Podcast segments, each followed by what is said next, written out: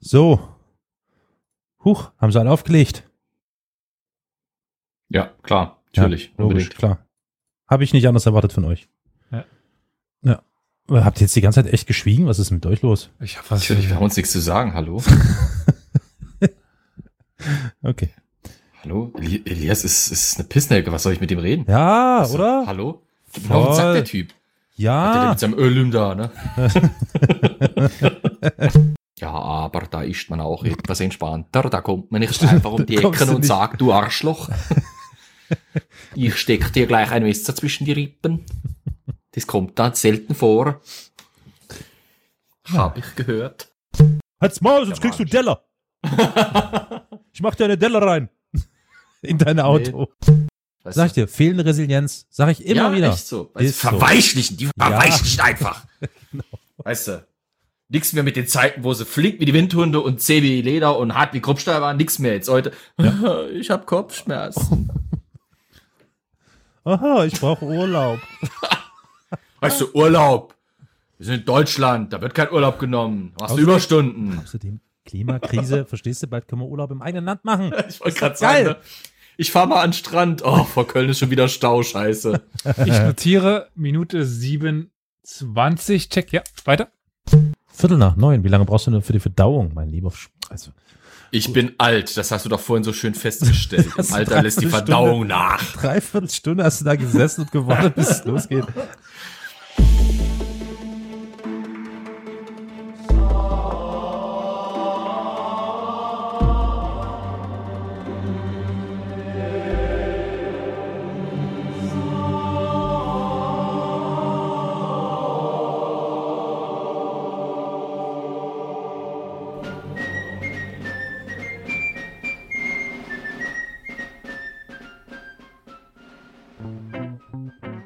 Herzlich willkommen zu einer neuen Folge von Historia Universalis, dem Geschichtspodcast. Dem Geschichtspodcast. Echo, Echo. Lass doch, das ist, ja, das ist geil. Pass auf, mach nochmal, mach nochmal. Du sagst Historia Universalis, ich sag, dem Geschichtspodcast. Du meinst, das ist toll, das, hm? ja, weißt du? Ja, ja. Herzlich willkommen zu einer neuen Folge von Historia Universalis. Dem Geschichtspodcast. Ah, wunderbar. ja. Wenn ich schneiden werde, werde ich nichts schneiden. Einfach eins zu eins drin lassen alles. Ja. It's gonna be a clusterfuck. Ja, wir begeben uns heute in eine Folge, die boah, bestimmt schon fünfmal angeteasert worden ist oder zehnmal, keine Ahnung. Angesprochen worden ist ja auf jeden Fall mindestens zehnmal. Die Thematik von heute. Und ja, ich dachte mir, es ist dann doch irgendwie mal Zeit, der Themen, dem Thema eine eigene Folge zu widmen. Und das werde ich heute machen. Jetzt, es ist dann wieder eine ja, Folge in der Reihe Schlachten der Weltgeschichte. Ich glaube, wir haben bei was sind wir jetzt? Acht oder neun? Boah, richtig Frage. Viele. Ja. Boah. Äh. Im Nachhinein fällt mir jetzt ja auf mit Flo's Armada-Folge, die ja letzte Woche rausgekommen ist, haben wir tatsächlich jetzt zweimal in Folge eine. Nun gut. Wir sollten uns vielleicht umbenennen. Ich hatte sowieso schon das wisst ihr eh gar nicht. Ich habe die ganze Woche schon überlegt, äh, GIMP auszupacken und aus Historia Universalis Historia Universalis, Universasia zu, zu machen. Aber äh, das. Hä? Hä? Naja, nach, nachdem ich bestochen worden bin, mehr Folgen über Asien zu machen, wollte ich immer diesen Asien. Ah, Universalia. Wir Asia Universalis. Ja, Bestechung, stimmt. Ja, ja, ja, ja, genau. Du bist ja die CDU der Podcast-Szene sozusagen. Genau. Hm? Bitte was? Klär mich pur. auf. Ich habe das nicht verfolgt. Pur. Naja, mir wurden gewisse Geldsummen zugesteckt, damit ich mehr äh, Folgen über Asien mache.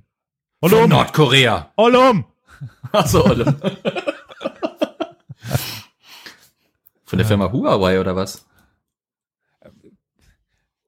Nein. das war ein sehr zögerliches und versetztes Nein. Sondern? Naja, Winnie the Pooh hat dir geschrieben? Von der Firma Erdogan? Ach so. Das ist nicht nee. Asien, oder? Von Alexander. Ah. Dem Großen.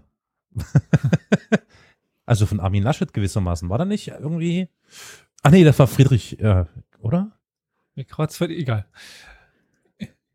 Jedenfalls denke ich mal, äh, jetzt bin ich zumindest theoretisch im asiatischen Kontinent mit der Folge heute. Und Achtung, Flo, muss aufpassen, ich muss mir so einen Button kaufen, wo ich einfach nur so Steppenreiter äh, drauf programmiere und dann genau kommt die Reaktion. Jedenfalls ich höre die Hufe klappern. Oh spielen heute auch wieder Steppenreiter eine große Rolle. Und ich habe Flo schon vor der Folge gesagt, dass die Thematik heute ihm bekannt ist. Jetzt hast du auch bestimmt schon eine Ahnung, warum sie dir bekannt ist, oder? Steppenreiter. Nein. genau das, was ich heute vorstelle, ist dir sehr, also sehr gut bekannt. Wir begeben uns heute nämlich an die Goliathsquellen. Ah, da war ja was. Ja, stimmt. Ja, ja. Irgendwann. Goliathsquellen. Mhm, mhm, mhm, Google, Und, Google, äh, Google, Google, Google. Da kann ich äh, dich, Carol, zumindest abholen. Die Goliathsquellen liegen nämlich in Israel. Oh. Ah. Schalömchen auch. Ah, Schalömchen auch, ja.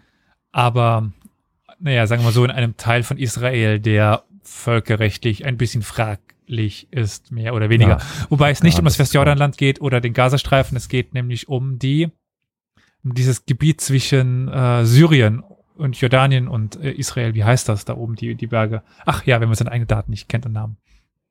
Jedenfalls, äh, wir begeben uns heute nach Ein Jalut.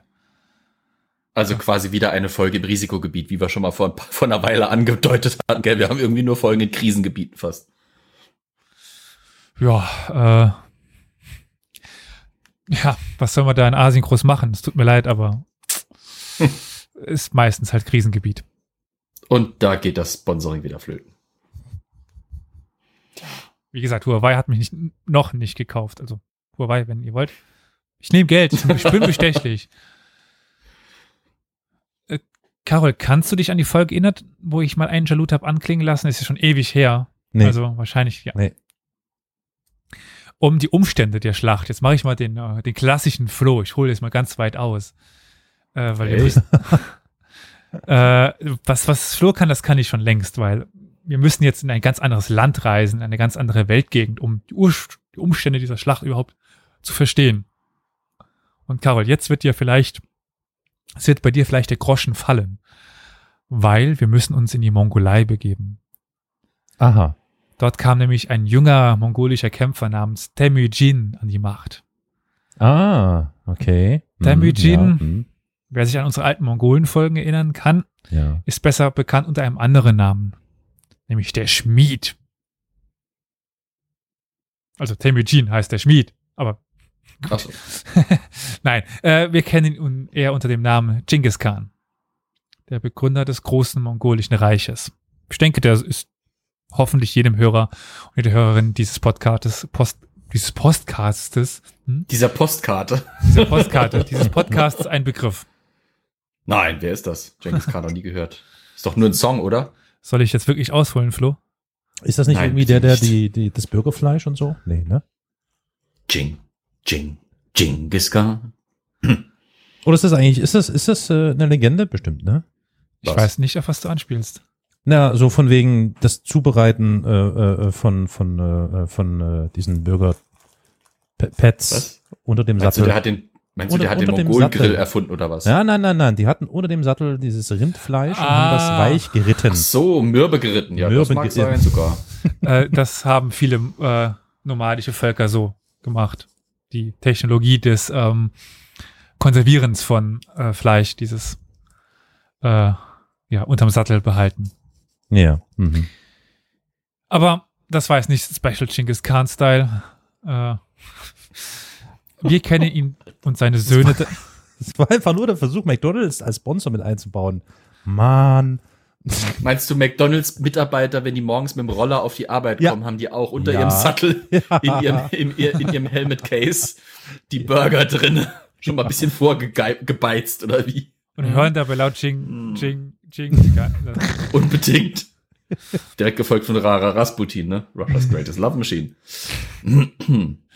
äh, wo wir gerade schon bei Rasputin sind, Russland, das wurde dann nämlich von ihm und beziehungsweise eher seinen Söhnen erobert, die dann ja. bis nach Europa vorstießen. Äh, da bin ich vielleicht, da kann ich Flo vielleicht eher abholen bei der Schlacht bei Liegnitz. Sind wir dann ja schon fast in Deutschland, äh, wo ein polnisch-deutsches Heer gegen die Mongolen verlor. Wobei man ja. diese Niederlage jetzt nicht überinterpretieren darf. Das war ein Herzog, der da kämpfte, kein König. Und äh, ist die Frage, was passiert wäre, wenn der deutsche Kaiser die kompletten Reichsstände zusammengerufen hätte und gegen die Mongolen gekämpft hätte. Ich glaube, die Schlacht wäre anders ausgegangen. Aber das ja, ist der jetzt. hat einen König verloren, ne? Nein, ich, also ich meine, ich bin ja doch, sagen wir mal so, ich bin bei manchen Menschen im Handy einge- eingespeichert unter, unter dem Mongolen-Typen. Ist besser noch als, als der Mongo, aber äh, jedenfalls, Oh Gott, nee, echt, du Armer. Halt, der Mongolen-Typ. ja. Krumme Beine, grinst komisch, ständig riecht er leicht nach Pferd.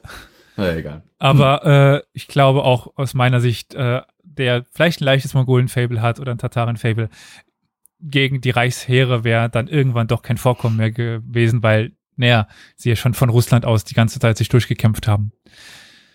Und die Hunden haben auch schon aufs Maul bekommen von den Kaiserlichen.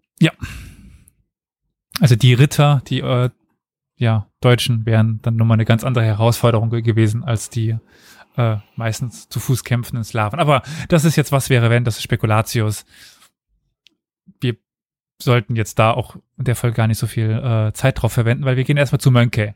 Das ist der vierte Großkhan, also der Großkhan ist der Khan, Khan ist der, ähm, der, naja, die Zentralgewalt innehat und dann nach Genghis Khan wird das Reich viergeteilt, aber es gibt trotzdem einen Großkhan und jedenfalls beauftragt dieser Mönke seinen Bruder Hüllegü mit der Eroberung von Persien und dem Irak. Das war schon vorher lose unterworfen worden, aber naja, nun eben fest an das mongolische Reich gebunden werden.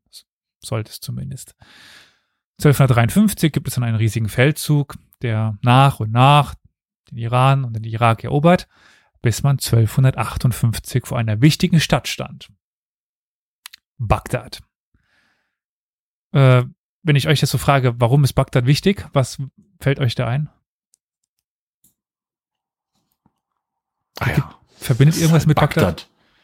Das ist das intellektuelle Zentrum des Nahen Ostens damals, oder? Ich hätte auch vermutet, dass es ein kulturelles Zentrum gewesen Ja. ist. Hm. Definitiv, aber es hat auch einen Grund, warum es das ist. Da herrscht nämlich wer. Ach so, daher, ach, das hat was der von äh, Persien, äh, nee, nicht Schah von Persien, äh, äh, Ja, ich glaube, du willst. Persien, ja. Ich glaube, ich auch, ich glaube auch, ich will das Richtige sagen, nur äh, irgendwie, äh, Der Djinn, der Djinn. der Gins gibt's da auch im Nahen Osten. Ja, den meine ich jetzt nicht, den Djinn aus der Ach Flasche, so. sondern den Djinn in deiner Flasche. Ja, ja, ja, ja. Flaschengeister so oder so. Hm. Äh, sag mir es doch mal. Äh, ah, Das haben religiöse und weltliche Oberhaupt der Muslime, der Kalif. Kalif, Aha. ich danke, ja. Mhm. Das ist Hat er dann noch einen Namen irgendwie oder hieß der einfach nur Kalif? Karl-Heinz. Das ist also die Dynastie sind, äh, oder war die Dynastie der Abbasiden. Äh, Ach, die Abbas, ja, hm. Ja? Ja, ja, ich, einfach nur A, ja, hm, ja, hatten wir ja schon mal, hm. Er so möchte so tun, als hätte er Ahnung. Nee, ich möchte darauf verweisen, dass wir das, die Abbasiden schon mal thematisch hier und da erwähnt hatten. Äh, äh, definitiv. Das, äh, Mhm. Die sind schon an der einen oder anderen Stelle angeklungen. Es war ja so, dass ähm, es zuerst die Umayyaden-Kalifen gab, dann eben die Abbasiden-Kalifen und dann eben 1258 äh, stehen die Mongolen vor Bagdad und werden radikal ausgelöscht. Der letzte Abbasiden-Kalif Al-Mustasim Billah wird aufs übelste misshandelt. Es gibt bei den Mongolen Warte mal, wer, wer, wer wird jetzt ausgelöscht? Die Mongolen oder Bagdad? Bagdad und die Kalifen. Ah, okay, klang Entschuldigung, genau andersrum Entschuldigung. Entschuldigung. Okay, okay, okay. Ähm, mein Fehler. right.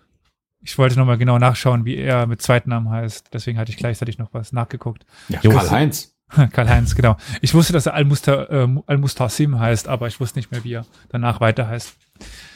Äh, jedenfalls, Karl-Heinz Schabrownik. Weiß Genau. jeder. äh, habt ihr auf dem Schirm, wie nomadische Gesellschaften, also türkisch-tatarische, mongolische, mit so hohen Würdenträgern umgingen? Äh, mit den eigenen oder mit Fremden? Mit Fremden, mit Fremden. mit feindlichen. Sagen wir, mal- sagen wir mit feindlichen. Ich glaube, das kommt drauf an, wie die sich gegenüber den Mongolen benommen haben. Also wenn sie Widerstand geleistet haben, mit Sicherheit nicht sonderlich feinfühlig. Aber Sagen wir mal sie so, sie wollen sie waren, töten, sich sie wollen sie töten. Wa- Was, Ja. oder wie machen Ja. sie, sie das? Hat jemand schon mal sowas von dem goldenen Faden ge gehört oder so? Uh, das klingt eklig. Hat wahrscheinlich nichts mit Zahnseide zu tun, aber mh, sowas ähnliches vielleicht. Ja, nur, nur ein bisschen kräftiger, ein bisschen länger. Mhm, mhm. Garottieren? Das sagt mir Caro, jetzt was? Garotti Garo? Garottieren? Ah, nimmt, äh. ah ja, Garottieren ist, man so. nimmt einen sehr dünnen Draht und Aha. damit den um den Hals und, Und dann- äh, ja. erdrosselt und durchschneidet teilweise auch den Hals damit. Also ersteres ja, zweiteres nein. Also es Okay, ist ah, relativ wieder was- Wieder, wieder Ja, was gelernt. auch, auch. Also es Äh. ist einfach extrem wichtig, dass kein Blut vergossen wird. Man vergießt kein Blut Ah. von anderen äh, Hochgestellten. Äh, Man muss sie ja trotzdem aber irgendwie töten. Hm. Ja. Wie macht man Da das ist jetzt? Amseln ganz Na, gut. dann ist er Gift ganz praktisch. Äh, Gift war Oder nicht so das, die ja. Mongolenart. Ja, okay. Ersticken. War Ersticken, das waren, das waren zum Beispiel die, die Osmanen. Da gab es ja keine direkte Nachfolge der Erbfolge. Das heißt, die Brüder haben sich halt gegenseitig umgebracht, nur den Oder eigenen. warten, bis sie sterben. okay, aber das wäre vielleicht etwas. Ja, ertränken. Ich meine, Also die Hm. Mongolen, äh, die Osmanen hatten eben diesen goldenen Draht, das heißt ein Draht Ja. oder ein, ein, ein Band aus Gold oder goldener Farbe halt um den Hals und da. Aber halt so, dass es hier halt erstickt sind, erdrosselt worden sind, Ja. nicht reingeschnitten. Aber das haben dann halt Ja, Brüder ja. mit, mit Brüdern gemacht, bis dann einer nur noch überlebt hat und dann haben sie irgendwann gemerkt, so, das könnte gefährlich werden, wenn der einzige Überlebende dann stirbt und unsere Dynastie ausstirbt. Und dann gab es halt diesen goldenen äh, Palast, Gefängnis, wo dann, naja, die Ja, ja, das- nicht durchgesetzten eben in Gefängnis lebten, auf die Gefahr hin, dass der sich durchgesetzte Bruder stirbt und dann sie wieder hergeholt werden können. Oh Gott, das ist echt also so da wurden sie ja. quasi frisch gehalten sozusagen. Genau. Ich bin so, ich bin so, oh Gott, ich musste sofort an einen Film denken, der überhaupt Mhm. nichts, aber so wirklich überhaupt nichts mit Mongolen, Bagdad, whatever zu tun hat, aber mit dieser Garottierung oder beziehungsweise mit diesem, ich musste an diesen Ridley Scott Film The Counselor denken. Das ist voll, weil da gibt's ja so einen geilen Mechanismus. Ich weiß nicht, ob ihr den gesehen habt. Äh, also das ist quasi wie so eine also Schlaufe in so einem Apparat, den die dir nur um den Hals legen und drücken die auf den Knopf und dann zieht er sich äh, selbst zu. Das ist, das ist quasi eine Garotte. Also die das ist äh, Garotte. okay, sehr gut. Mhm. Im Prinzip ist das ein, äh, das ist ein Draht oder ein, ein dünnes Seil Mhm. mit einer Schlaufe an einem Ende. Dadurch wird quasi das andere Ende und ein Griff zum Beispiel, wenn es eine wirklich professionelle Garotte ist, gefädelt. Mhm. Dann musst du quasi nur an dem Griff ziehen und der Rest, den Rest macht die Schlaufe selbst. Genau, genau. Nur dass es hier halt maschinell gewesen ist. So. Ja. Okay, sorry, bin ein bisschen. Aber, aber jetzt, du hattest gesagt, wie am besten. Also wir hatten jetzt ersticken, wir hatten erdrosseln, aber ersäufen zum Beispiel, da hast du nicht drauf reagiert. Nee, er hat doch goldener Faden, hat er doch schon gesagt. Nein, nein, nein, nein. Ah, das war bei, nee, das das, war war bei bei den. Osmanen, hat er gesagt. Ach so. Genau.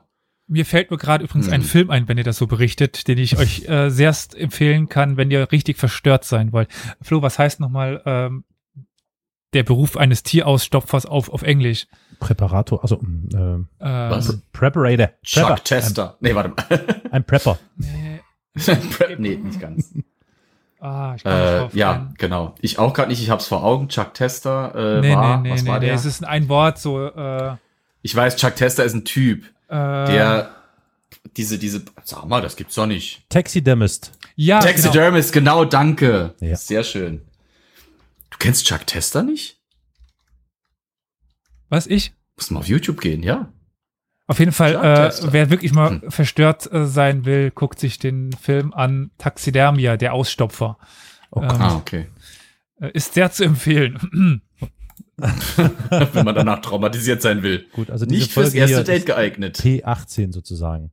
Ach, äh, auf jeden Fall danach, äh, wenn sie dann noch bei euch bleibt, dann wisst ihr, äh, sie hat einen sehr skurrilen Humor. Also, Okay. äh. Oh, ein ungarischer Film. Oh, oh, oh, oh, oh. sag, also Aha. der ist nicht stumpf. Also der ist komisch, aber auf eine ganz skurrile Art und Weise.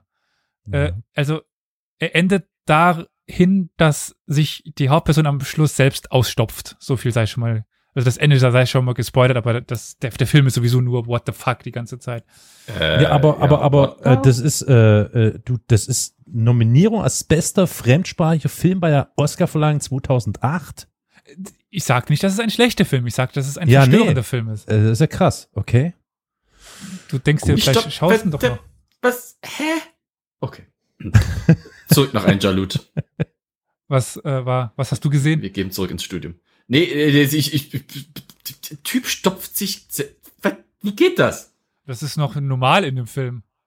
Der baut Ach so, du redest über den Film. Ach Mann, nun spoiler doch nicht rum, Alter. Hast jetzt, nee, das geht doch nicht. Das hat, das hat Elias gesagt, dass der sich ausschaut. Ich habe Ach so, nee, gar nicht. ja, nee, ja, nee, ja. zurück nach Einjalut. Nach, bitte nach Einjalut. Nee, erstmal nach Wir Bagdad. ins Studio. Da gehen wir Ja. nämlich mit anderen Tötungsarten dann weiter jetzt. Also die Tötungsweise, wie sie die Kalifen wohl umgebracht haben, war das Teppichen.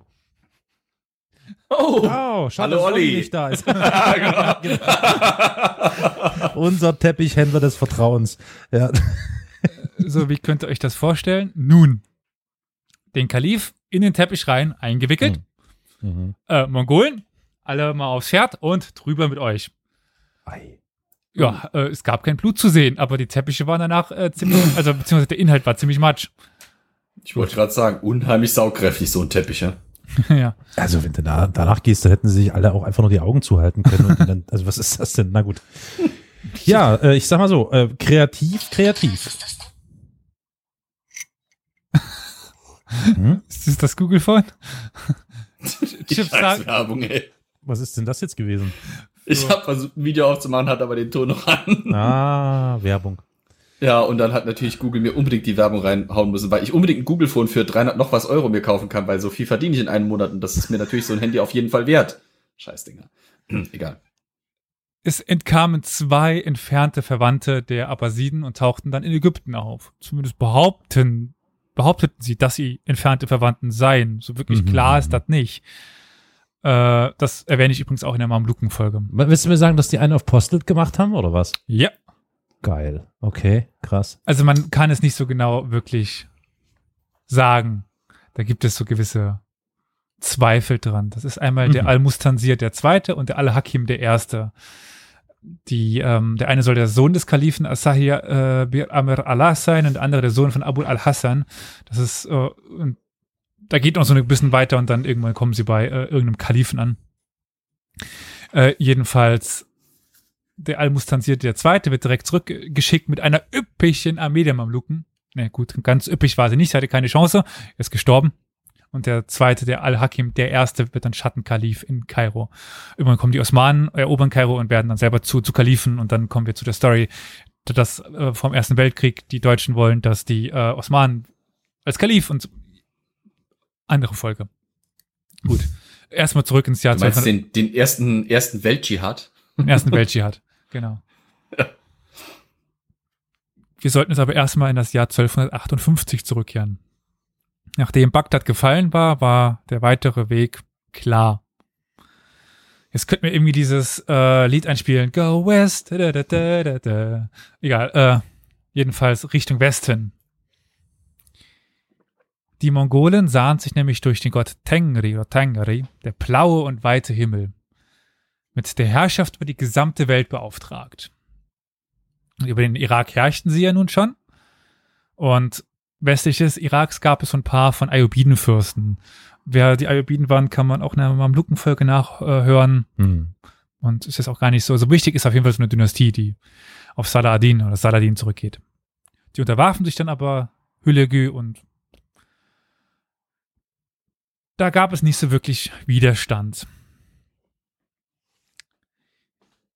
Wir haben es aber noch ein paar Jahre vorher, oder genau gesagt acht Jahre vorher, 1250, haben wir in Ägypten, wo übrigens damals auch die äh, Ayubiden herrschten, eine Machtübernahme während des Kreuzzugs von Damiet. Sowohl den Kreuzzug von Damiet hatten wir schon eine eigene Folge, als auch eine eigene Folge, was da passiert, nämlich die Machtübernahme der Mamluken. Mhm.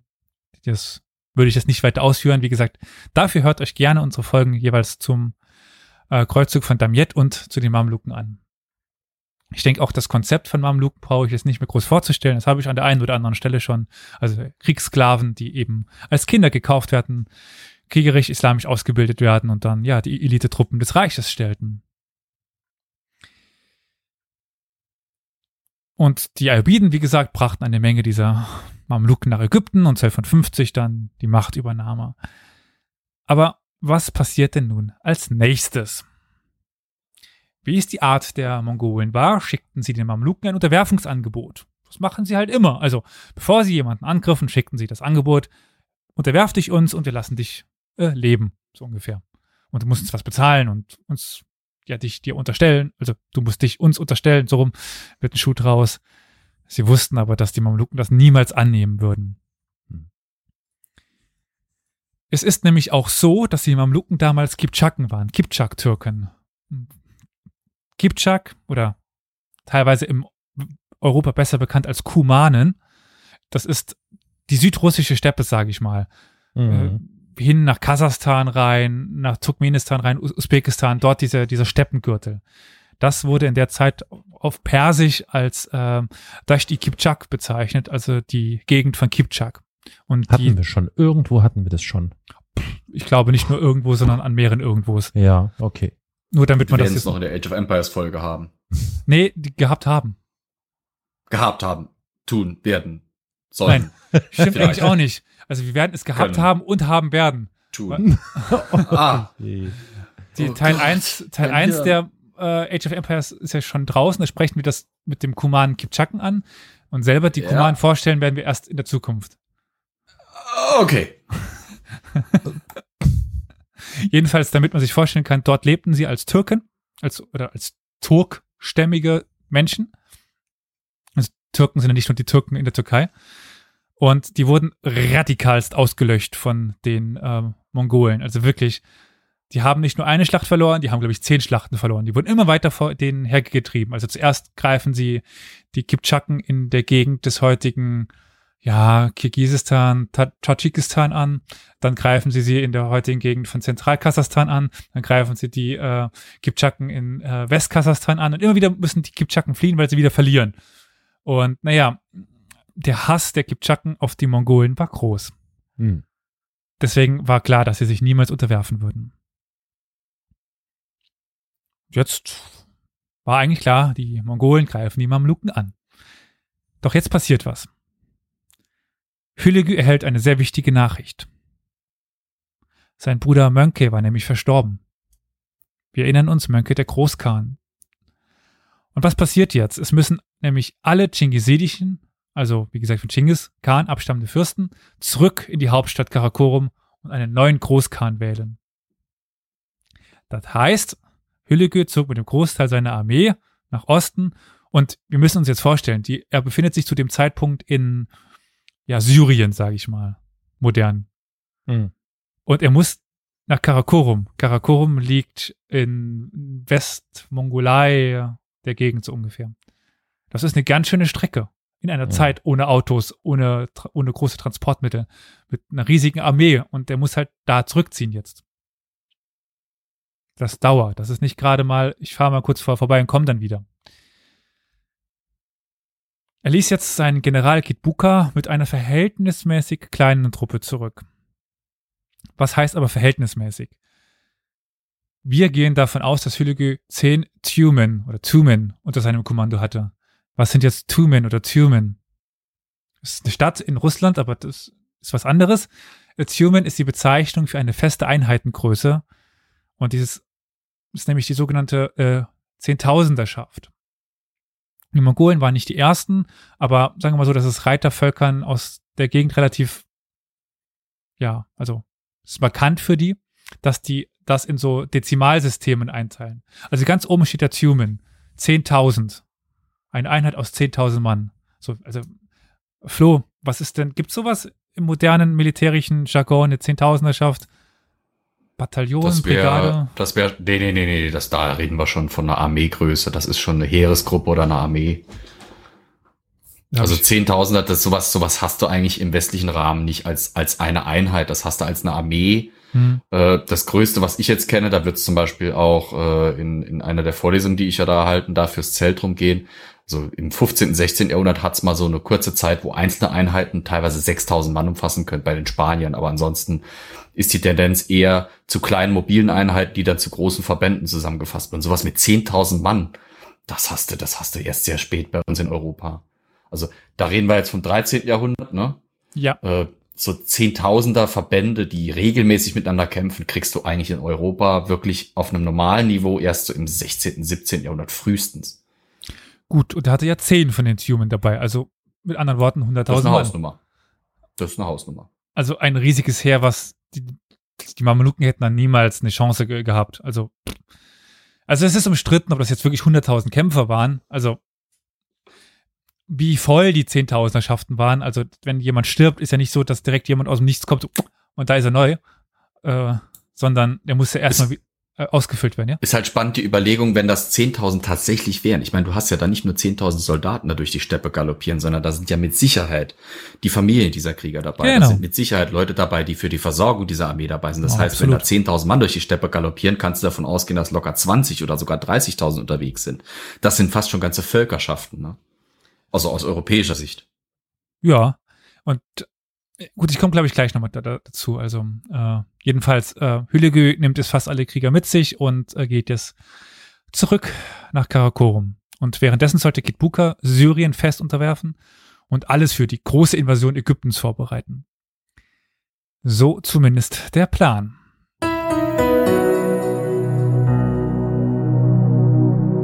Historia Universalis ist ein kostenloser Podcast. Allerdings kostet uns seine Vor- und Nachbereitung jede Woche viele Stunden.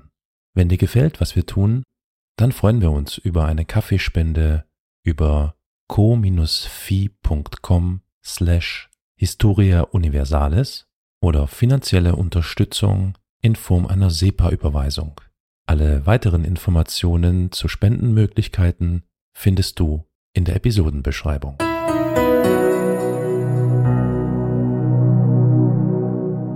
Und die wichtigen Städte der Region konnten auch alle erobert werden. Also Hems, Aleppo, Damaskus, also ähm, was ist Hims, äh, Homs auf, auf Deutsch. Äh, und die äh, Mamluken machten nun etwas, was die Mongolen so nicht erwartet hätten. Die dachten ja, die Mamluken sitzen jetzt in Ägypten und warten auf uns, damit sie sich verteidigen können. Das machten die Mamluken aber nicht. Die Mamluken griffen an, sie gingen in die Offensive. Im März 1260, ganz kurz nach der Abreise Hüllegüs, die waren wohl gut informiert, begannen sich in Kairo die Truppen zusammenzuziehen und am 27. August 1260 verließ ein Heer von rund 12.000 Reitern die Stadt. Also quasi eine, ein Tumen verließ die Stadt. Nur um das jetzt mal die Verhält um das Verhältnis zu setzen. Oh, ich habe gerade kurz was nachgeguckt, Elias. Ja. Tatsächlich wird laut Wikipedia eine Einheit von 10.000 bis darüber Mann als Division bezeichnet. Das ist mir halt nicht so geläufig gewesen, weil ich selber mein Dienst bei der Bundeswehr in einer schnellen Division, in einer Eingreifdivision, die hatte deutlich weniger Leute, aber tatsächlich ist heutzutage eine Division ungefähr 10.000 bis 30.000 Mann. Aber das ist schon wirklich Division, bis die sich entwickelt haben, war sehr spät. Ja, da bin ich wirklich blank. Also da kann ich nicht viel mit anfangen, so Brigade, Division oder so, boah, keine Ahnung. Aber was ich mit anfangen kann, ist Kreuzfahrerstaaten. Die erreichten sie nämlich am 30. August. Genauer gesagt die Hafenstadt Akkon. Und wurden ohne Probleme durchgelassen. Ja, sie wurden sogar versorgt. Warum? Warum werden jetzt plötzlich die muslimischen Mameluken, die größten Feinde der Kreuzfahrer, durch Kreuzfahrer versorgt? Nun. Tja. Den Kreuzfahrern war was klar geworden. Feind gefunden. Ja. Genau. Wie Flo sagt, einen gemeinsamen Feind. Den Kreuzfahrern war klar geworden, dass die Mongolen für sie keine Rettung waren. Man hatte zuerst gehofft, dass es sich bei den Mongolen um die Truppen eines legendären Königs handeln würde. Lieber Flo, dein Einsatz? Den kennen wir, den Priesterfürsten Johannes. Genau. Aber weit gefehlt. Denn wie sie dann irgendwann erfuhren, war denen das relativ wurscht, welche Religion die anderen hatten. Hauptsache, es wird unterworfen. Aber es war tatsächlich so, dass sich unter den Anhängern von Hülegü eine große Menge Christen befand. Also auch Hülegü hatte eine christliche Frau und auch die Nachfolger von Hülegü. Es gibt ganz interessante Stories, wenn die dann mit dem Papst äh, korrespondieren und es gab die Chance, dass die Ilkane christlich geworden wären. Sie haben auch noch den Buddhismus mal ausprobiert, aber sind dann im Endeffekt auch beim Islam gelandet. Aber alle hohen Positionen und auch Kit Booker zum Beispiel, der General, das waren Christen, waren aber nestorianische Christen. Und wie gesagt, bei den äh, Mongolen war das jetzt so, dass die Religiosität der anderen Menschen eine unwichtige Rolle spielte im Vergleich zu bei den Kreuzfahrern oder bei den Muslimen das ist auch der Grund, warum so die ersten Reiseberichte zu den ähm, Mongolen davon ausgehen, dass das Christen sind, weil sie dort Nestorianer treffen und ganz verwundert sind, wie sie plötzlich in, in China da auf äh, Christen treffen. Das sind nestorianische Christen. Carol, hast du schon mal was von Nestorianern gehört? Ich habe tatsächlich schon etwas davon gehört. Ähm, allerdings bedarf es da noch einer Einordnung von dir, bitte. Also ich bin da jetzt Für auch bitte auch. kein absoluter Experte, dementsprechend versuche ich das ganz kurz zusammenzubrechen und nicht allzu viel Halbwissen zu sagen. Also nestorianische Christen sind einfach wie Protestanten, Katholiken und was weiß ich, eine Richtung, die sich relativ früh abgespalten hat und dann über das Persische Reich nach äh, ähm, näher China dann geraten sind und dort eben ja ist eine ganz doch nicht also eine nicht zu ignorierende Menge an nestorianischen Christen gab, auch in Kasachstan zum Beispiel. Es gibt da einen See, da finden wir noch ganz viele äh, nestorianische Grabtafeln und erst am Ende des Mittelalters verschwinden die dann dort, beziehungsweise teilweise sind sie es noch bis, bis heute. Mhm. Aber ähm, das ist quasi eine relativ früh entstandene Wanderungsbewegung von Christen hin eben gen, gen Osten. So Mhm. ganz kurz zusammengefasst, was jetzt die theologischen ähnlich- Hintergründe sind. Ähnlich wahrscheinlich wie die Arianer im Westen, da sind dann wahrscheinlich, äh, also teilweise sind ja diese frühen Kirchenabspaltungen oder konfessionellen Abspaltungen wirklich lächerlich, wenn man es aus heutiger Sicht betrachtet. Da geht es dann wirklich um kleinste Details, äh, äh, von wegen, äh, hatte Jesus jetzt eventuell irgendwann mal Geschlechtsverkehr oder nicht tatsächlich. Das sind Gründe, dass man da auf einer Synode sich Ja. auseinandersetzen muss. Ja. Und dann spalten sich da diese Konfessionen ab. Die einen gehen halt in den Westen und etablieren sich dort, die anderen gehen in den Osten und dann sitzt halt in Rom einer und der sagt, der spielt mit keinem wirklich gerne mit. Mhm. Und im Prinzip wird jeder, der nicht zu Rom äh, sich bekennt und zu den äh, römischen Auffassungen, wird dann irgendwie was anderes. Mhm. Ja, das kann ich dir jetzt auch gerade daran festmachen, habe ich mal kurz nachgelesen. Es ist nämlich so, dass bei den Nestorianern die, äh, also es ist eine Zwei-Naturen-Lehre, also die göttliche und die menschliche Natur der Person Christus, also dies, Ja. ähm, dass sie eben in zwei Formen existierte und deswegen ist Maria auch die Christusgebärerin, aber nicht die Gottesgebärerin und so weiter und so fort. Also, äh, ja. Lach nicht. Da geht's jetzt, Flo, da geht's also um nicht. mathematische Diskussion, nicht statt, statt drei nimm zwei oder was, Alter. Dualismus wird hier, Religion. das, das ist äh, alles wichtig. Worunter wir das vielleicht auch noch kennen, ist, hat jemand schon von den Assyrern was, ge was gehört? Jetzt nicht den antiken Assyrern, aber quasi den späteren dann. Ja, ich hätte jetzt wahrscheinlich eher die Antiken im Kopf gehabt. Hm. Nee, es also gibt die ja bis, bis heute noch eine assyrische Sprache wie, und eine wie assyrische Schrift. unterscheiden die sich denn? Sie sind später. Auch da, Ah, ja. also da kann ich es dir wirklich nicht so äh, genau Mhm. sagen. Jedenfalls äh, ganz viel Halbwissen hier und sie breiten sich dann ab dem fünften Jahrhundert eben von Ephesus und Konstantinopel aus über das Sassanidenreich und dann eben bis nach äh, China. Über die Seidenstraße. Ich sehe zum Beispiel jetzt auch hier, dass sie in Japan waren im 9. Jahrhundert und auf äh, Sumatra waren sie auch. Also haben sich ganz schön ausgebreitet, so. Hm. Aber nicht durchgesetzt, ne? Nicht wirklich, nee. Jetzt möchte ich eine Aussage, die ich gerade eben getätigt habe, nochmal ganz kurz einschränken. Ach. Wie man das halt so, so macht. Erst mal was sagen und sagen, dass es doch nicht ganz so richtig war. Das kennen wir ja von anderen bösen. Gut. Willst du schon wieder CDU sagen? Nee, nee, nee, ich hatte jetzt eigentlich eher die AfD im Kopf, aber okay. Ach so. Gut, ja. Hm, ist, äh, Sorry, ich habe da zu intellektuelle Ansätze an vorausgesetzt.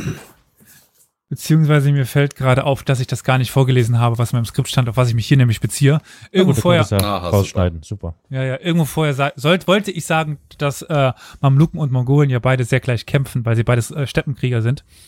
Und jetzt sage ich eben, dass es doch nicht so, so gleich kämpft, weil es doch Unterschiede gab zwischen den beiden Kampftaktiken.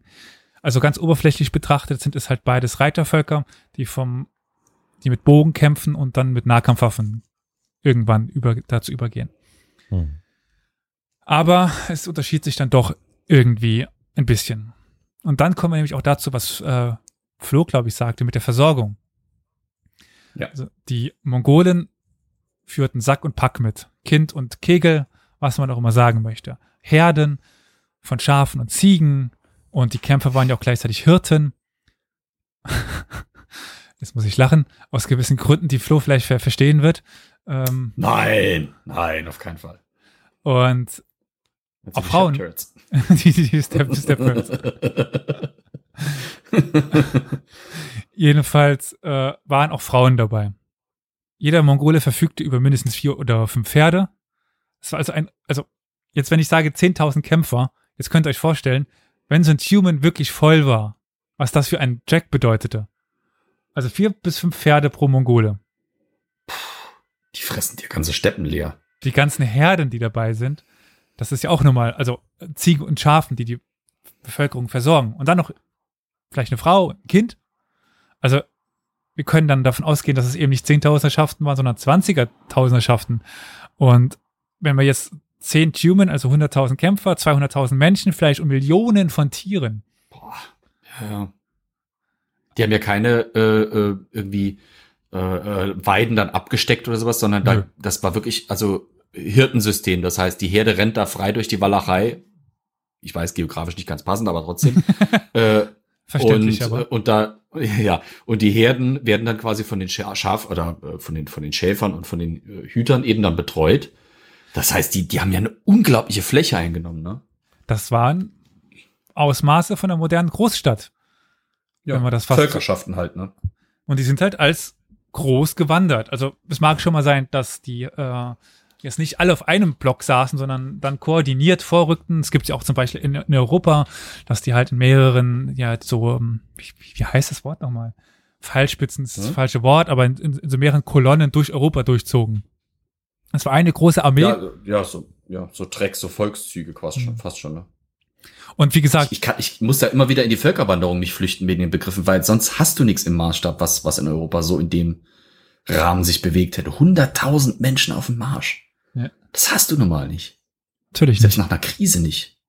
Man muss sich das mal vorstellen, wenn man da aus der Distanz hinkommt und dann plötzlich so ein Tal einfach voll ist. Das müssen ja gigantische Anblicke gewesen sein. Es gibt auch ganz schöne Beschreibungen, wenn dann ähm, Marco Polo, äh, Piano Ca- Capini und wie auch, wie sie alle heißen, eben zum ersten Mal diese ähm, ja, Orda, also Horde, diese Horden, also die Orda ist, die, ist so eine Zeltstadt, sehen. Also die vergleichen das dann mit, mit Rom, weil es einfach so groß ist. Hm. Ich wollte gerade sagen, also wenn man es wenn man es in Perspektive setzen will, ich glaube, die größten Großstädte Westeuropas, zum Beispiel Rom, Paris, London zu der Zeit noch nicht unbedingt, aber gerade eben Rom und Paris, die kommen noch nicht mal annähernd an diese Zahlen teilweise. Also Rom vielleicht, Also zum Teil. Ah, aber, Aber- Rom aber war auch zu dem Zeitpunkt. massiv Auch- geschrumpft. Deswegen Ja. sage ich ja zum Teil nur. Also vielleicht die Ausmaße, aber von der Bevölkerungszahl her Cordoba. auf keinen Fall. Cordoba vielleicht noch, ja, okay, ja, ja. Cordoba weiß ich, dass die im Hochmittelalter äh, 100.000 hat.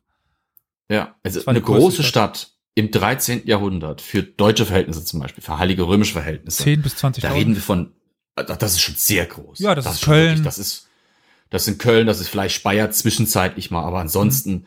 hast du kaum solche Städte. Also das, äh, wenn, wenn tatsächlich zum Beispiel ein Beobachter aus unseren Landen damals sowas gesehen hätte, der hätte das mit nichts vergleichen können, weil er sowas nicht gekannt hätte, einfach schlicht und ergreifend. Und das Ganze dann auch noch ohne feste Strukturen, nur in Zelten, mobil. Unglaublich, unvorstellbar für die damalige Zeit. Wobei ihr euch jetzt nicht vorstellen sollt, dass diese Zelte morgens abgebaut worden sind, zusammengezogen worden sind und dann man auf dem Pferd da hin und her ritt. Also das war schon, also die Pferde wurden auf Karren gesetzt und die, die waren aufgebaut. Die wurden aufgebaut durch die Gegend gezogen. Hm. Die Zelte. Die Zelte, ja, ja, auf festen Karren, die dann von Kühen oder sowas ge gezogen worden sind oder von Pferden, aber weniger Pferde als Kühe. Tja. Also die hat man nicht auf Die und Holländer des. Mittelalters. Ja, ja, genau, wie so ein Wohnwagen. und dieser Trek ging halt dementsprechend langsam auch vorwärts. Also das war halt eine langsame wandernde Stadt. Und wenn Ja. man sich dann die wenigen Zeichnungen, die wir haben von diesen Städten anschaut, also das Zelt des Kahns, da passten mal 200, 300 Leute rein. Dann könnt ihr euch vorstellen, wie verkackt groß das war.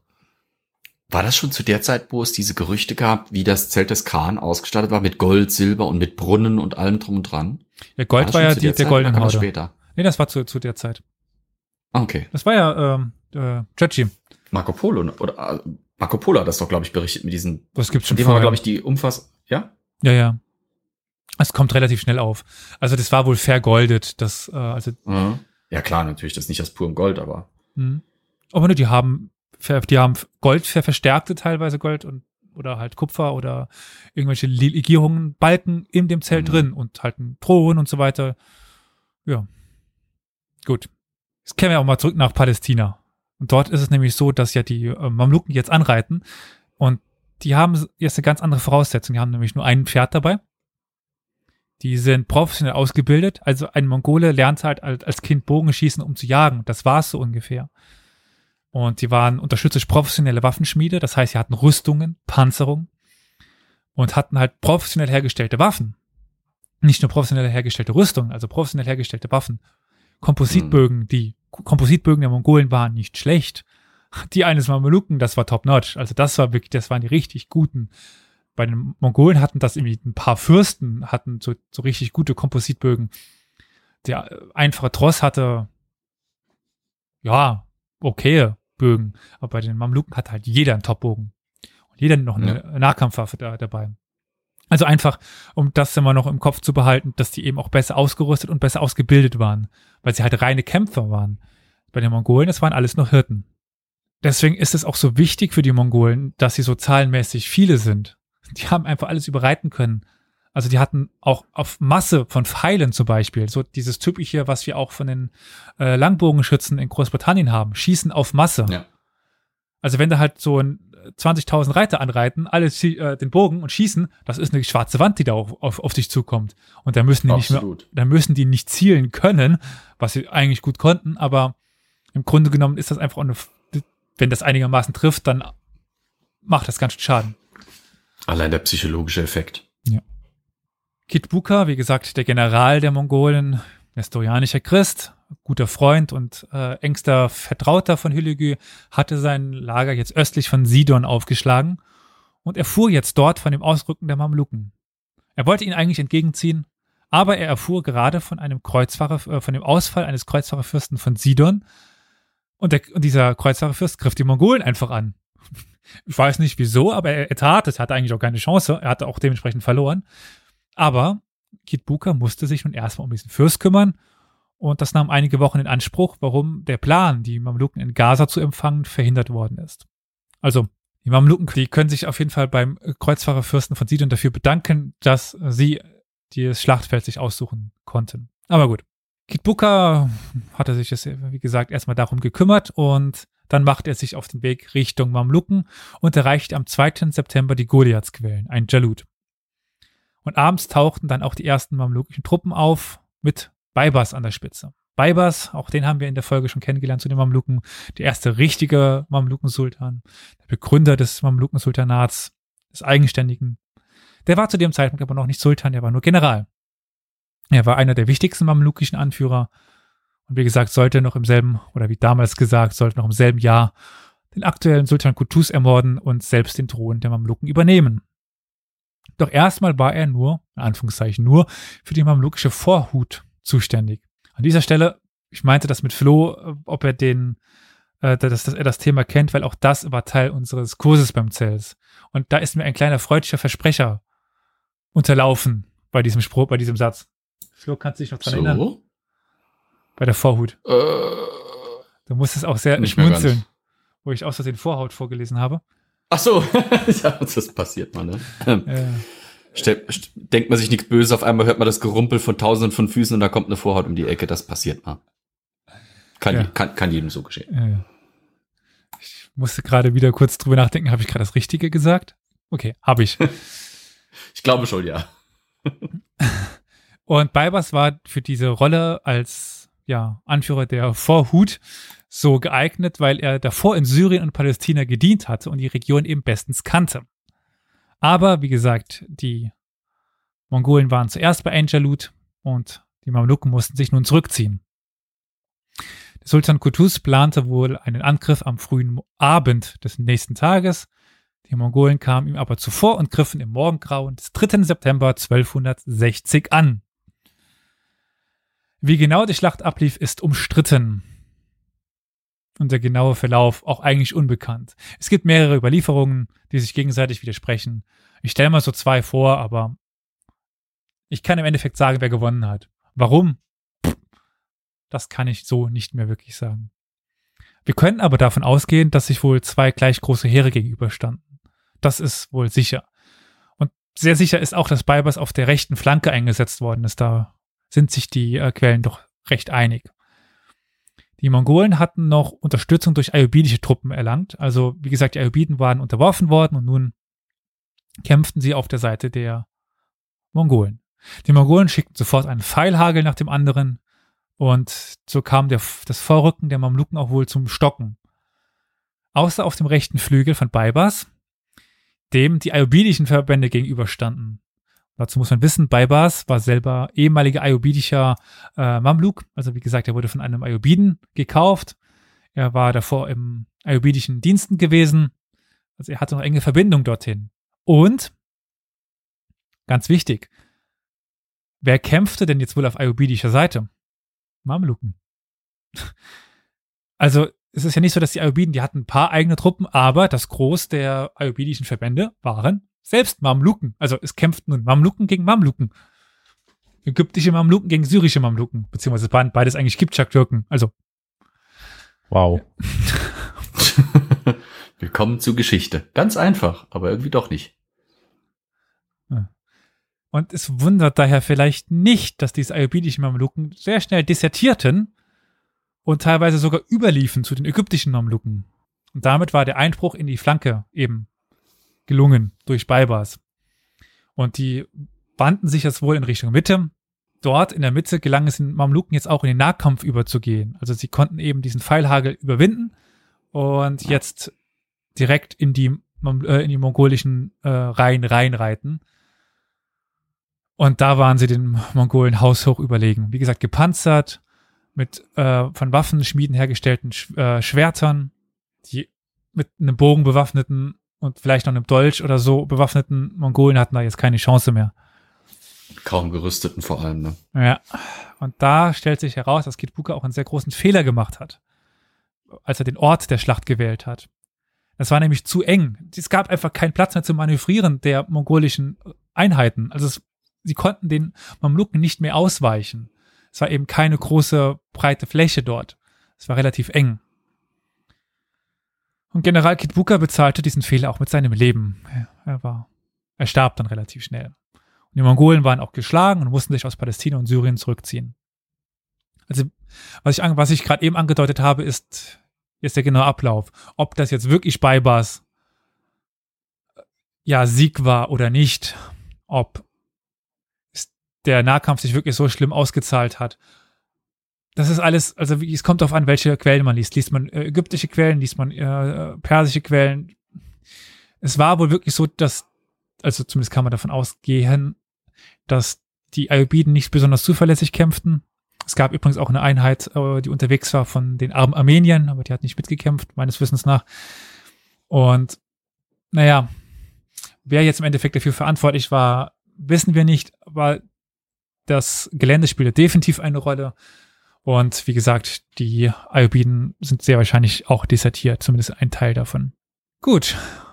Das heißt, Mamluken haben gesiegt, Mongolen fliehen.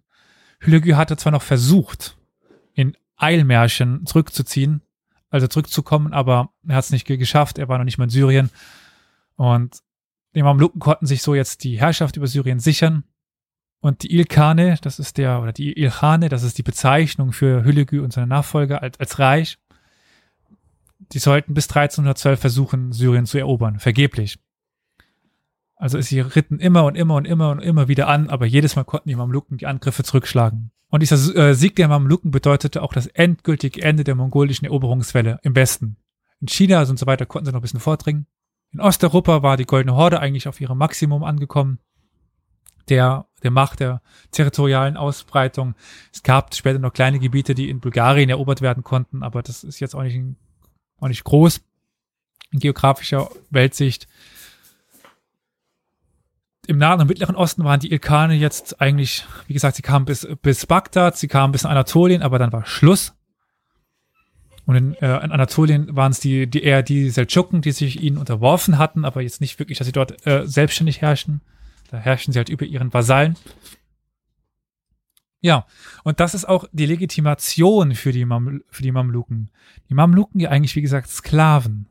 Und wie schaffen es jetzt Sklaven, Sultane zu werden, Herrscher zu werden? Indem sie. Durch, hm? durch militärische Macht, durch Erfolge. Durch die Rechtfertigung aus ihrem militärischen Erfolg. Ja, aber ja nicht nur irgendeinen Erfolg. Es ist ja jetzt nicht, dass sie gegen die Ayubiden gewonnen hätten. Nein, sie sind Sieger gegen die, die den Islam vor den Rand einer Niederlage ge gebracht hat. Ah, ja, okay. Es, sie sind sie, die eigentlich, wie gesagt, man darf einen Moslem nicht versklaven. Das heißt, jeder Mamluk war zum Zeitpunkt seiner Versklavung nicht Moslem. Das waren äh, Tengreisten, das waren Schamanisten, irgendwas in die Richtung. Also noch ganz viele. Auch, auch Christen. Nee, nicht so viele. Es gab einen preußischen äh, mhm. Sultan mal, sagt man zumindest. Was? Ja, ja. Also es ist wohl so, dass einer der Sultane aus äh, Prusten kam. Huh. Äh, kann ich mal in einer anderen Folge was zu, zu machen. Auf jeden Fall. Das äh, schreit danach, ja. es gibt nicht so viel zu ihm, er ist nicht so bekannt deswegen, aber ich kann es mal. Äh, halt eine kurze Folge. Genau. Auf jeden Fall, sie sind eben jetzt, also die eigentlich nicht muslimischen Mamluken sind die Verteidiger des Islams geworden. Und darüber hm. können sie extrem viel Legitimation sammeln. Ja. Sie sind jetzt auch, in Kairo sitzt der Kalif, der Schattenkalif, der sie legitimiert. Es gibt dann irgendwann sogar den Zeitpunkt, wo die Mamluken als Sultane den Kalifen wählen. Also, wo sich das umdreht. Vorher war es so, dass die Kalifen den, den Sultan bestimmten. Und wir haben eben diesen Sieg 1260 bei Ain Jalut. Das Ende der mongolischen Expansion, Beginn der, man könnte sagen, das Anfang vom Ende der mongolischen Weltherrschaft. Und mhm. der Beginn dieses Siegeszug der äh, Mamluken, die ja dann bis 1517 sich halten sollten. Und es ist auch so der Höhepunkt dieses mamlukischen Systems. Also das Mamlukensystem gibt es ja schon ein bisschen länger, aber im Grunde genommen ist es eben dieser Höhepunkt, wo die Mamluken eigenständig, also eigenem Kommando, mit eigener Macht siegen. Und die Osmanen sollten es dann ja auf die Spitze treiben mit den Janitscharen, aber das ist jetzt auch wieder was anderes. Und damit sind wir jetzt auch am Ende der Schlacht bei Ain Jalut, die der, der Anfang von den Mamluken sind, der Anfang vom Ende der Mongolen sind und einfach in der Weltgeschichte sehr viel ausgerichtet haben, was diese Ausbreitung der, äh, der Mongolen angeht. Es wäre interessant, was passiert wäre, hätten die Mongolen dort gewonnen. Ich meine, was wäre wenn? Na, das ist immer schwierig, aber hätten sie Ägypten erobert? Ja, Wären sie, was wäre danach passiert? Wären sie vielleicht äh, vor Konstantinopel aufgetaucht? Vorstellbar wäre es. Also die Armee, die Hülegü damit mit hätte, mitgehabt hat. Also wenn quasi Mönke nicht gestorben wäre. Also mit 100.000 Mann vor Konstantinopel stehen und die Mongolen waren gute Belagerer. Das werden wir noch in der, in der Zukunft hören, was da war, weil wir haben tatsächlich schon eine Folge aufgenommen, die tatsächlich ungefähr in demselben Kontext spielt zu Guru Khan. Aber das ist was ganz anderes. Also, was wäre, wenn? Wahrscheinlich möglich wäre vieles. Ja, was hätte das für die Weltreligion Islam bedeutet? Ne? Ah ich meine, klar, die Mongolen haben durchaus zugelassen, dass da religiöse Gruppen in ihrem Reich existierten, die nicht mit ihrem tengristischen Hauptbild oder ihrem dann eben äh, non-historianischen Hauptbild ein einherging. Aber es hätte ja auch bedeutet, dass der Islam bei weitem nicht so sich hätte verbreiten können, wie er es getan hat. Ja. Ist die Frage, die was religiösen wäre, Zentren wären besetzt gewesen. Was wäre passiert, wenn Konstantinopel erobert werden worden wäre? Hätte dann der Ilkan, davon gewesen, ja. wäre dann der Ilkan dorthin gezogen? Also die Hauptstadt der Ilkane war Tebris. Ja. Eine sehr alte Stadt und nicht umsonst wurden die Ilkane dann, dann irgendwann muslimisch, weil mhm. sie in einfach in einer muslimischen Welt lebten. Ja, ich weiß klar. aber nicht, was Passt jetzt. Ja, an, wo du, wo du wohnst. Ja, ich weiß nicht, was mehr gestrahlt hätte. Also Konstantinopel, Tebris, Bagdad, aber Bagdad wurde dem Erdboden gleich gemacht. Aber also da regt sich dann doch wieder das bisschen, wo ich mir denke, also Konstantinopel wurde nicht umsonst erst im 15. Jahrhundert erobert. Mit für damalige Verhältnisse modernster Waffentechnik. Also die Mongolen hatten auch Kanonen dabei. Ja, aber noch, noch nicht in dem Maße. Also aber die, die Kreuzfahrer haben es auch 92, geschafft.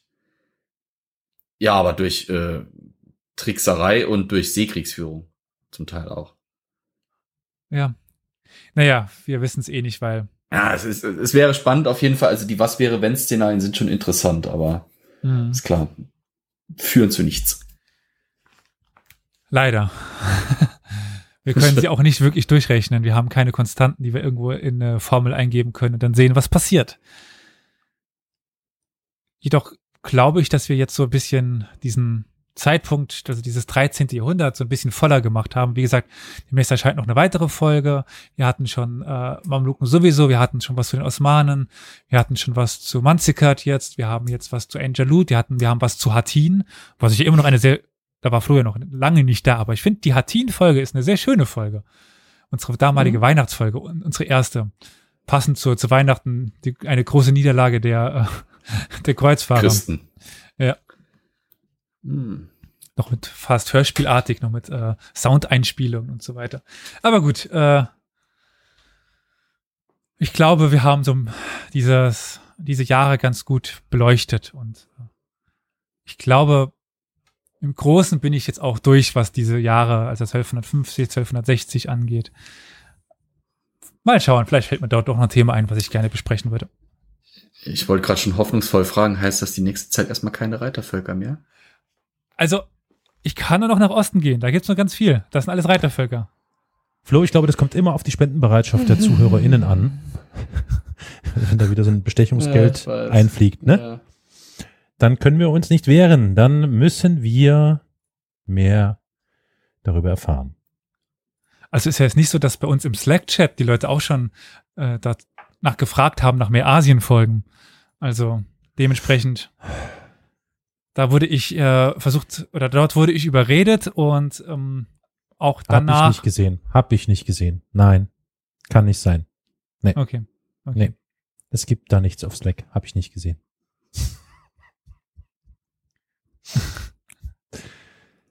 Aber wenn man denn da selber was reinschreiben will, lieber Karol, wo findet man denn den Link dazu? Den Link zu unserem Slack-Chat findet ihr auf unserer Internetseite historia-universales.com Was? und dort unter FM. Ach ja, scheiße. Okay. Ach, du Dann halt Amateur, du. FM. Ist ja egal. Org.com, FM, UK. Okay.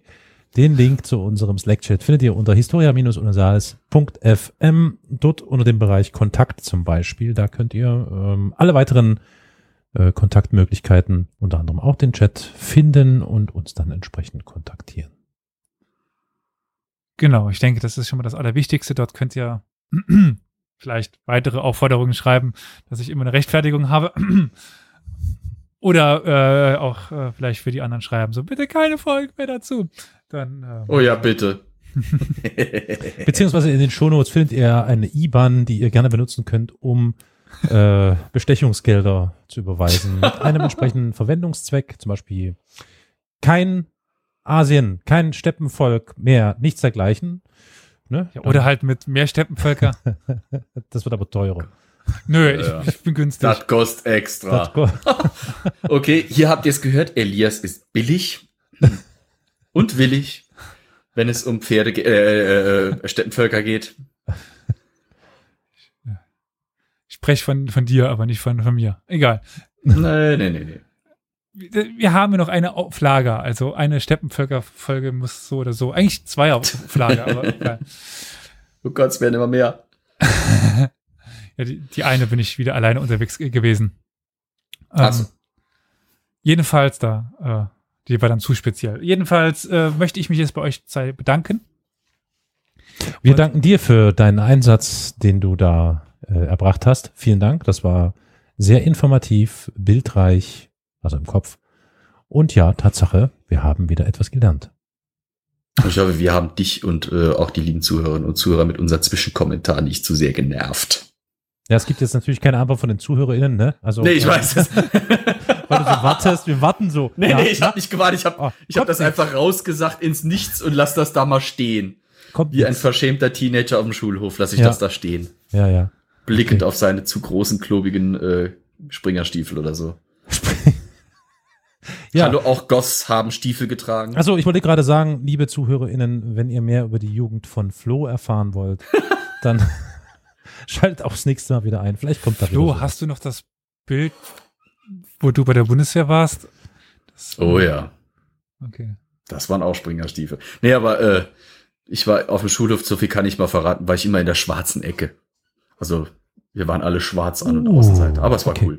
Liebe ZuhörerInnen, spendet uns bitte Kaffeegeld oder per IBAN könnt ihr äh, Überweisung hier, SEPA, wie heißt das, SEPA-Überweisung, könnt ihr gerne äh, spenden und dann Verwendungszweck Flo's Jugend, Flo's Kindheit, Oh sowas. Könnt ihr alles gerne machen. Wir sind definitiv käuflich. Ja, das Bild Okay. äh, ab wie viel äh, Euro stellen wir das online, Flo? Kommt drauf an, welche Bilder, kommt drauf an, welche Summen. Das war doch meine Frage. Also mein Bundeswehrbild kostet nicht viel. Also das, Na, warte das mal, treibt mir Sekunde. immer die Tränen ins Auge. Alter, das ist ein Marketing-Experte, echt. Ähm, Ja. Das wird natürlich als NFT veröffentlicht, ne? Das heißt, derjenige, der das für 3400 Euro Ach kauft, so, ja. Oder aber Ja, aber dann hat Flo nicht mehr die Rechte Sanifair-Bons. Ihr könnt uns auch Sanifair-Bons im ent- entsprechenden dich. Gegenwert. Also Kacken für den Weltfrieden oder was? genau. Okay, genug gebettelt. Nee, Äh, bloß nicht. Ja. Das wollt ihr nicht sehen und ich will es auch nicht sehen, weil es treibt mir immer die Tränen in die Augen, wie schneidig ich mal ausgesehen hab, bevor ich 30 und teigig wurde. Naja. Naja. ja. Ich habe jetzt noch ganz kurz äh, mal zusammengestellt, welche Folgen ich denn jetzt empfehle, nur reinzuhören, weil es doch Oh mittlerweile gut, ein ja. paar sind. Also Service. Die fünfte Folge von uns von Sklaven zu Herrschern, das ist die Folge über die Mamluken eben. Ja. Dann haben wir die 24. Folge von Osman zu Orhan, die Frühzeit der Osmanen, wo eben diese letzten Jahre der, Os äh, der, Mam der Mamluken eine Rolle spielten. Dann haben wir das Warten auf Friedrich oder der Kreuzzug von Damiette, eben um das Jahr 1205 1250 genau, um diesen Mhm. Kreuzzug. Dann haben wir Hattin, Schlacht Warte mal, das war welche Folge, Damiet? äh, die 26. Äh, habt ihr das auch gehört? Ja, Ja. Gut, ich hoffe, es ist nicht in Haus explodiert. Keine Ahnung, was das war. nicht schon wieder. Bei, bei Warum wem war das das denn? Bei mir. Bei äh, Carol. Wenn, wenn es bei mir gewesen wäre, hättest du es auch gehört, du Nase. Ja, keine Ahnung, ob das bei dir im Innenhof so geschallert hat. Krass. Nein. Also, wenn wir gleich hören, äh, Anschlag in Dresden, wissen wir, was es war. Hurra. Scheiße. Ja. Jedenfalls Mhm. äh, die äh, 33 dann noch, die Hattin, Schlacht in der Weltgeschichte 1.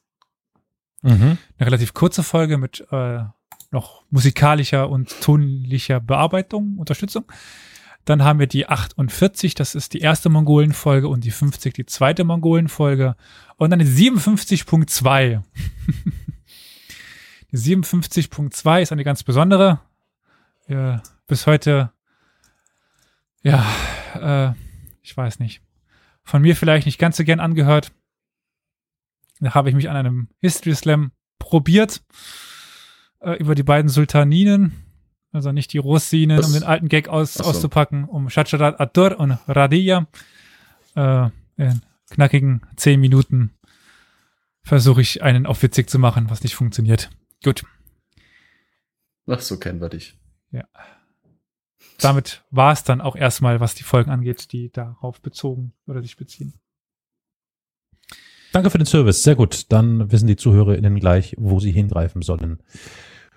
Gut, dann äh, vielen Dank, Elias, für deine Mühen und deine Arbeit und deinen interessanten Vortrag. Äh, danke, Flo, dass wir dabei sein durften. ähm, habt ein schönes Leben, bleibt gesund und bis bald. Ciao. Atschö. Oh.